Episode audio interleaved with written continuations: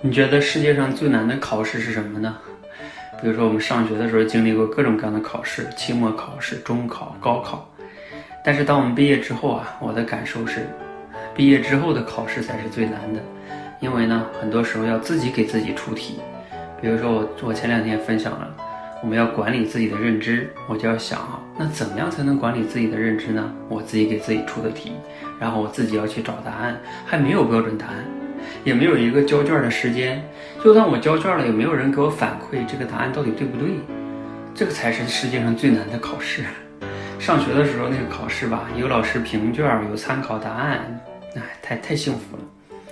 啊，不知道你有没有类似的体会哈？你觉得毕业之后你经历过哪些最难的考试呢？欢迎留言分享。